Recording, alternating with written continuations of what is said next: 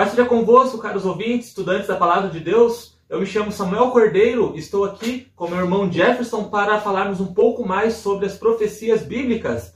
E você que nos acompanha já presenciou, né, aqui alguns estudos sobre as eras das igrejas de Deus, né, da Igreja de Deus, que é só uma, mas esta, né, que percorreu aí vários anos da história. E hoje nós chegamos à era de Tiatira. Pai seja contigo, irmão Jefferson, e hoje nós vamos falar de uma igreja que teve seu maior período aí dentro dos 1260 anos de perseguição.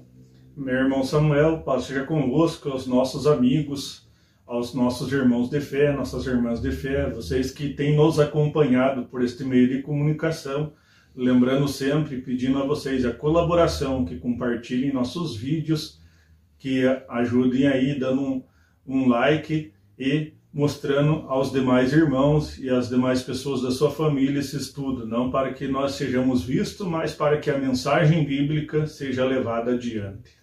Então é isso, né? Sem mais delongas, vamos à leitura bíblica, caros ouvintes. E esta está lá no livro do Apocalipse, capítulo de número 2, do verso 18 ao 29. O irmão Jefferson fará a leitura. Apocalipse 2, a partir do verso 18. E ao anjo da igreja de Tiatira escreve: isto diz o Filho de Deus, que teus olhos como chama de fogo e os pés semelhantes a latão reluzente.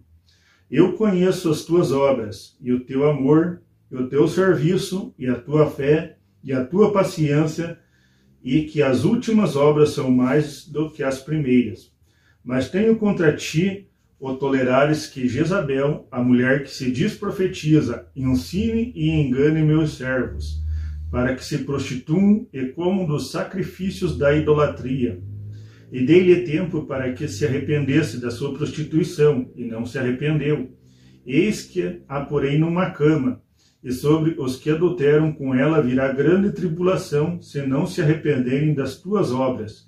E ferirei de morte a seus filhos, e todas as igrejas saberão que eu sou aquele que sonda as mentes e os corações, e darei a cada um de vós segundo vossas obras. Mas eu vos digo a vós e aos restantes que estão em Tiatira, a todos quanto não têm esta doutrina e não conheceram, como dizem as profundezas de Satanás, que outrora, que outra carga não vos porei, mas que tendes e retende-o até que eu venha. E ao que vencer, guarda até o fim as minhas obras, e lhe darei poder sobre as nações, e com vara de ferro as regerá, e serão quebradas como vasos de oleiro, que também recebi de meu Pai.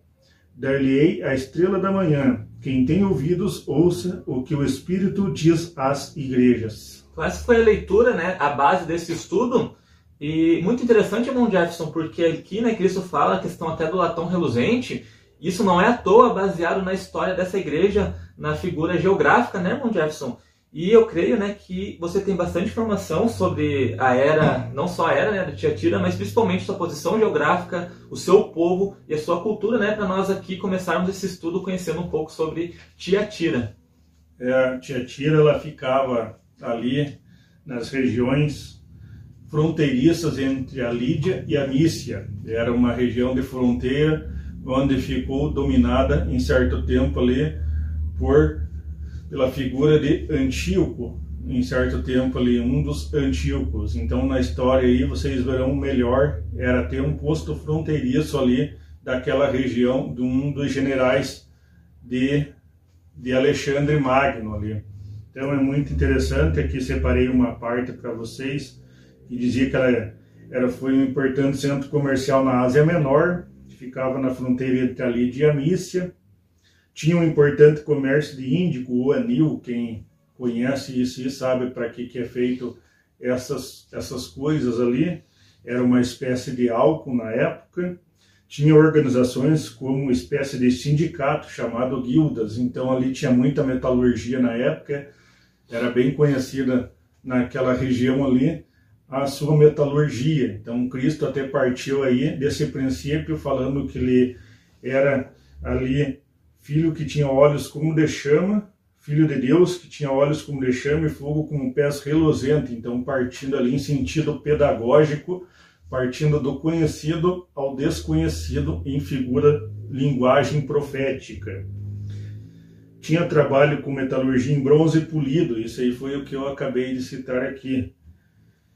E era produzido nessa cidade a púrpura extraída de uma árvore chamada ruiva das tinteiras, ou ruiva dos tinteiros, dependendo aí como se leia na língua que dominava na época. Lembrando que a língua que dominava na época era o grego koiné, ou seja, o que hoje nós temos como o inglês como língua comercial, eles tinham na época o grego koiné, o grego comum ali. Hoje a cidade é chamada de Aksar, hoje a cidade se encontra na Turquia, como as demais igrejas onde foram endereçadas as cartas se encontram na Turquia. Então, ainda alguns detalhes bem interessantes sobre essa igreja, né? Uh, que estava lá na Turquia, como o irmão Jefferson sempre diz. E o interessante aqui, caros ouvintes, e irmão Jefferson também, é que quando o Cristo se apresenta para as igrejas, sempre tem um detalhe muito interessante que engloba a época, a cultura da, da região da igreja, né, de onde ela está estabelecida. Mas aqui também, né, nesse princípio, é muito interessante nós falarmos aqui, irmão Jefferson, que Cristo diz assim, né, isto diz o Filho de Deus, é muito importante essa frase, né? Porque todos sabemos que Cristo sempre se denominou como Filho de Deus, porque ele é o Filho de Deus, né? Mas nessa época eh, que viveu essa igreja, né? Ali no final do, dos, dos, anos 1500, de, de 500, perdão, até o início ali do, de 1500, uh, estava muito presente a dominância católica, porque a Igreja Católica já estava estabelecida, a Igreja Católica criou várias doutrinas antibíblicas, e dentre essas doutrinas, a mais vista e ensinada era a doutrina da Trindade, e irmão Jefferson, a doutrina da, da Trindade diz que Cristo era Deus, o que é interessante que nessa, nessa área da igreja Cristo fez questão de dizer que ele era o Filho de Deus. É, quem é o Filho não é o Pai, né? É muito simples de entender. Aí, o Pai é que gera o Filho. Então, aí nessas épocas aí os bispos de Roma, como está escrito na história, como tá, quem estuda um pouquinho aí de teologia, seja ela da vertente católica, ou seja ela da vertente protestante, vai saber ali e vai entender que foi nessas épocas aí que a igreja estatal, a igreja romana ali do estado na época, ela impôs sobre muitos esse dogma. Tinha que reconhecer que Cristo era coigual com o Pai e logo mais colocaram também o Espírito Santo coigual com o Pai, sabendo que o Espírito Santo é o poder de Deus segundo as Escrituras Sagradas, e o Filho foi gerado por Deus. Então, o Deus único é somente o Pai. Então, foi nessas épocas aí que começaram a surgir doutrinas estranhas e mais doutrinas estranhas. Nós não temos tanto tempo aqui para dar uma ênfase a essas doutrinas estranhas, mas, como disse o irmão Samuel, aqui Cristo fez questão de dar ênfase, chamando-se de Filho de Deus. Então, ele dizia ser filho de Deus e também os apóstolos lá nos livros canônicos lá do Novo Testamento, eles disseram que Cristo era filho de Deus. Então não não podemos contrariar as escrituras sagradas. Então o dogma imposto pela religião estatal da época, ele ali impunha sobre os irmãos da época que tinham que reconhecer a Trindade.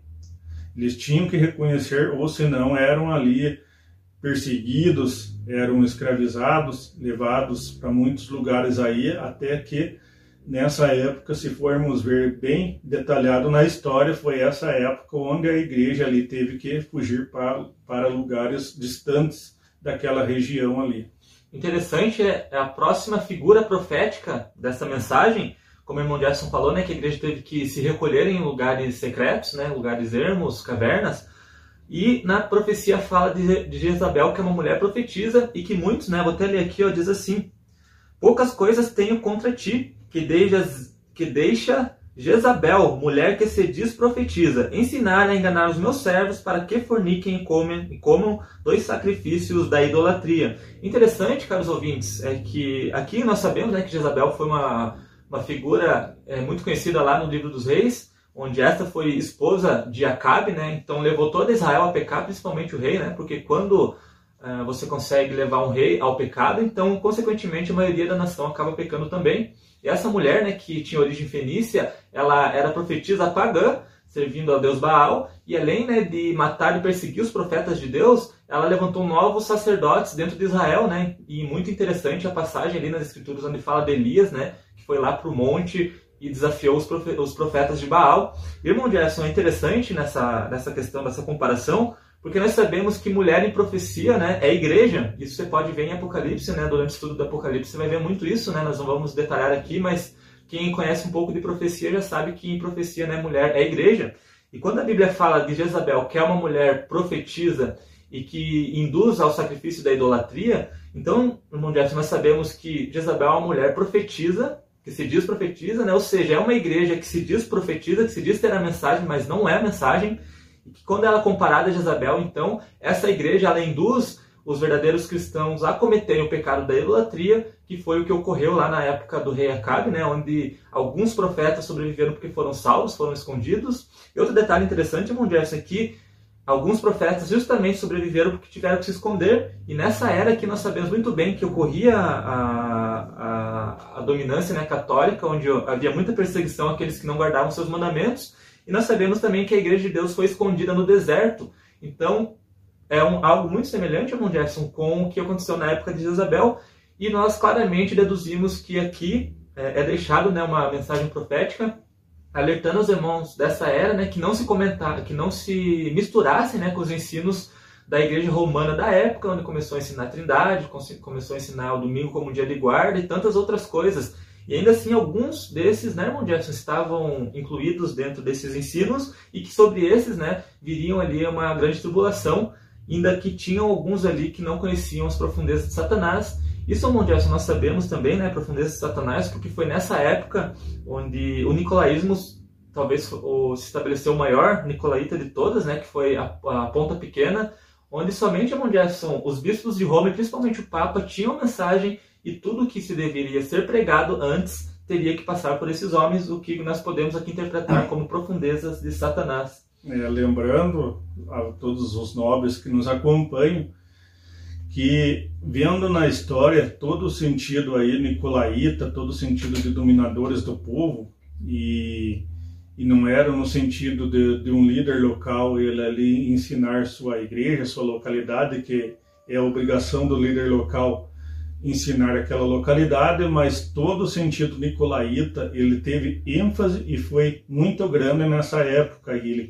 eles cresceram muito nessa época. Então é importante nós notarmos que o sentido ali de Jezabel descrito no, aqui no contexto, ele é uma figura que veio de fora, como foi Jezabel, veio de fora, não veio dentro do povo de Deus. Então aí Jezabel, como o irmão Samuel falou, era de descendência ali finícia, veio de fora do povo de Deus, casou com Acabe, rei, rei de Israel ali trouxe idolatrias de fora. Jezabel aqui no contexto trouxe coisas de fora, fornicação de fora, ou seja, misturando doutrinas que não que não eram da palavra de Deus com doutrinas que eram da palavra de Deus, ali dando um sentido sagrado a coisas que não eram sagradas. Então, e também trouxe a idolatria ali. Então, durante essa época aí que vocês vão ver na história que é muito grande, a época do período de Tiatira e da era de Tiatira, muitas coisas foram colocadas ali, indulgências, batismos infantis, muita, muita, muita coisa foi colocada ali e foi trazida para o povo de Deus com sentido religioso ali, com sentido de que era sagrado, não era sagrado. Jesus já alertou aqui. Então tem que ficar de olho nessas coisas aí. Nós não podemos ser levados por todo o vento de doutrina. Nós temos que comparar a história com a, a Bíblia. O que, que a Bíblia fala, o que, que a história fala, os períodos, as épocas, os anos em que aconteceram e ver muito bem essas questões aí, não jogar sempre para o futuro as coisas. Nós já sabemos que o Apocalipse tem se cumprido, vem se cumprindo desde o tempo em que o profeta João ali estava na ilha de Patmos ali, com, já com o início da era de Éfeso, e continuou se cumprindo e está se cumprindo até os dias de hoje. Não vamos nos enganar e vamos ser nobres como os de Bereia. É até porque é muito importante isso que o irmão Jackson falou. Muitas pessoas leem Apocalipse, né, como nós já dizemos, e querem interpretar do momento que lê para diante, esquecendo que quando João escreveu, né, já tem quase dois mil anos é, atrás, então não podemos basear do nosso dia a dia para frente uma profecia que foi escrita muitos anos atrás. Então, isso, né, como nós dizemos lá na introdução, no vídeo da introdução da estudo do Apocalipse, é algo que é muito relevante para nós podermos entender esses estudos aqui, essas profecias do livro do Apocalipse. E outro exemplo importante que o Jefferson está citando, né, que Isabel trouxe um costume de fora para dentro, para dentro de Israel, fazendo pecar contra Deus, tanto é que, tanto é que Acabe foi um dos piores reis de Israel. Hoje nós vemos né, que naquela época da igreja de Tiatira surgiram coisas de fora que foram misturadas com o cristianismo e adentraram a igreja, e que se estende até hoje, e temos exemplos muito claros, né? Por exemplo, a Jezabel ela ensinou a idolatria, ensinou culto a ídolos, que veio do seu costume, do costume do seu povo fenício, e na era dessa igreja, como o irmão Jefferson disse, né, muitas doutrinas foram baseadas em costumes pagãos e introduzidas de forma, é, de forma escondida, né, de forma secundária dentro do cristianismo. O exemplo dela, delas é o Natal, por exemplo, onde é o nascimento ali, de um deus pagão, e ela foi camuflada para se transformar no nascimento de Cristo. E também temos ali a crença em morada do céu, que era um, um, é uma cultura grega que foi apreendida né, pelos romanos e acabou sendo transformada ali num, num, suposto reino dos céus, hoje em dia muito pregado pelas religiões. Mas eu creio que é isso, caros ouvintes, a mensagem dessa igreja, né, a principal, não entramos muito em detalhes, né, mas o que baseia muito o estudo dessa igreja é justamente Isabel e o período de perseguição à igreja no deserto, né, um bom período ali da, da perseguição, que esses irmãos, assim como na época de Isabel, né, os profetas de Deus tiveram que se esconder até que viesse a justiça de Deus para eles poderem continuar o seu trabalho e muitos ainda assim acabaram pecando e se contaminando com a fornicação espiritual, que é a transgressão do mandamento de Deus. Então, quando a Bíblia fala de fornicação espiritual, ela está falando de você abandonar a crença no verdadeiro Deus para crer em outros deuses. Você está fornicando contra a palavra de Deus. É isso, irmão Jackson. Creio que encerramos por aqui, né? Se tiver mais algum comentário para encerrarmos essa área da igreja? É, irmão Samuel, nós não alongamos muito a questão do ensino aqui sobre as igrejas em questão de tempo. Nós não podemos deixar o vídeo muito longo. É importante nós frisarmos isso, questão ali de, de história, questão de geografia, questão de profecia, como o irmão Samuel falou aqui, que na profecia a mulher é representada ali como uma igreja, então, nós nos outros vídeos nós vamos falando mais sobre isso. É importante o vídeo não ficar muito longo e com o passar do tempo nós vamos passando mais detalhes aqui para vocês que nos acompanham aqui e vamos dando sequência aí ao restante das igrejas em outros vídeos aí, as outras três igrejas que faltam aqui nós concluirmos no livro de Apocalipse em outros vídeos. Essa que é a primeira série né, do estudos do Apocalipse, começando do início da Era das Igrejas. Mas é isso, irmão Jefferson, paz seja contigo, então até a próxima. Meu irmão Samuel, paz seja convosco a todos os nossos ouvintes, todos são bem-vindos, se quiser aí também fazer um adendo aí ao, ao vídeo, quiser entrar em, em contato conosco, todos são bem-vindos, tanto para acrescentar quanto para nos criticar também. Aí tem o nosso número de WhatsApp, fiquem à vontade para nos contatar, paz seja convosco. Ajude-nos a compartilhar esse estudo se você gostou, se você aprendeu com ele, né, para que outras pessoas possam ter o conhecimento de Deus também em um tema muito importante que diz a profecia bíblica, né, que revela ao cristão tudo aquilo que vai acontecer, principalmente até o retorno do Messias. Que a paz seja com todos e até a próxima.